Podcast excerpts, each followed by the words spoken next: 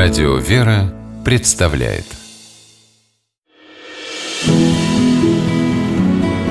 Имена, имена милосердие.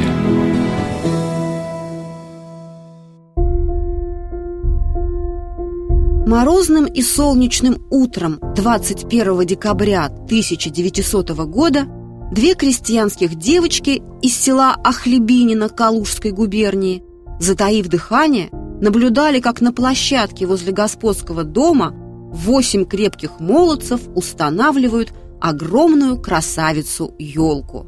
«Раз-два взяли, подымай аккуратнее, кому говорю!» — кричал один из них, утирая пот с раскрасневшегося лица. «А вы тут что делаете, птички мои?» Услышали девчушки за спиной красивый женский голос. «Здесь опасно, не дай бог упадет на вас ветка. Пойдемте лучше в дом, чай пить. Я вас и мороженой земляникой, и пирожными накормлю. У меня все очень вкусное».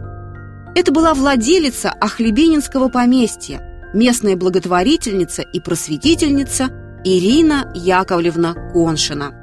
В народе ее прозвали коншицей-кормилицей и благодетельницей. Она нередко устраивала праздники для детворы из Ахлебинина и соседних деревень. На прощание каждому ребенку дарила вышивку, игрушку, кулек конфет с молитвенником и приглашала на следующее мероприятие. Ирина Коншина, урожденная Эмма Мершин, родилась далеко от Калужской земли, в Соединенных Штатах Америки, штате Айова. От природы у Эммы был красивый голос. Когда она училась в Милане, ей прочили большое оперное будущее. Лучшие театры Европы предлагали ей выгодные контракты. Русский купец Николай Николаевич Коншин полюбил певицу и в апреле 1890 года обвенчался с ней в итальянской Флоренции. Смерть первого сына Нестора потрясла Эмму Коншину. Вскоре она приняла православие с именем Ирина и решила навсегда оставить оперную сцену. Коншины уехали в свое имение в селе Ахлебинино.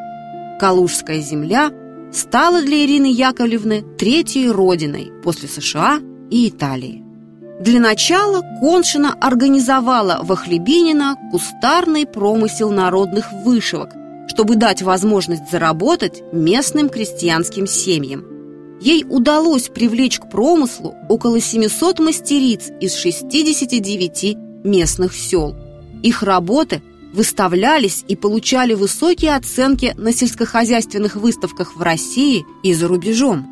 Сама императрица Александра Федоровна носила платье, вышитое умелыми руками ахлебининских мастериц. От нее Ирина Яковлевна получила 10 тысяч рублей на продолжение и развитие этого дела.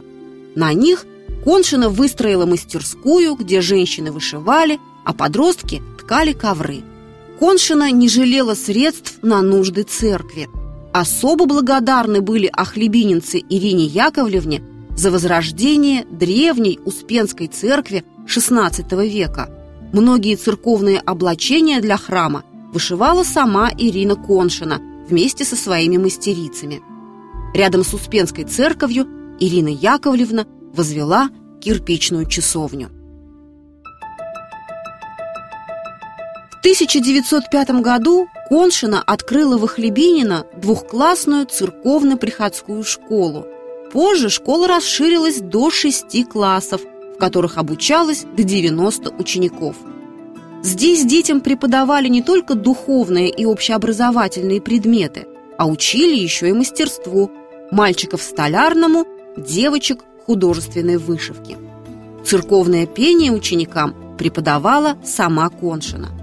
При школе устроили квартиры для учителей, которые нередко брали под свое покровительство сирот или детей из бедных семей.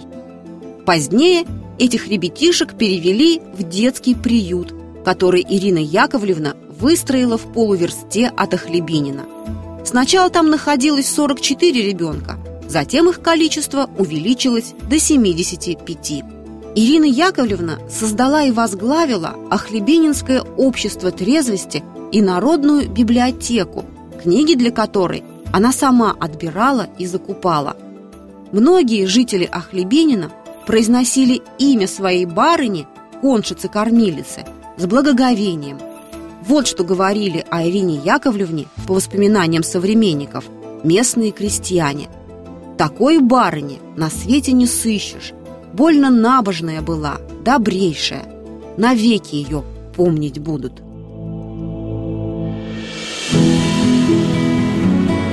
Имена, имена милосердие.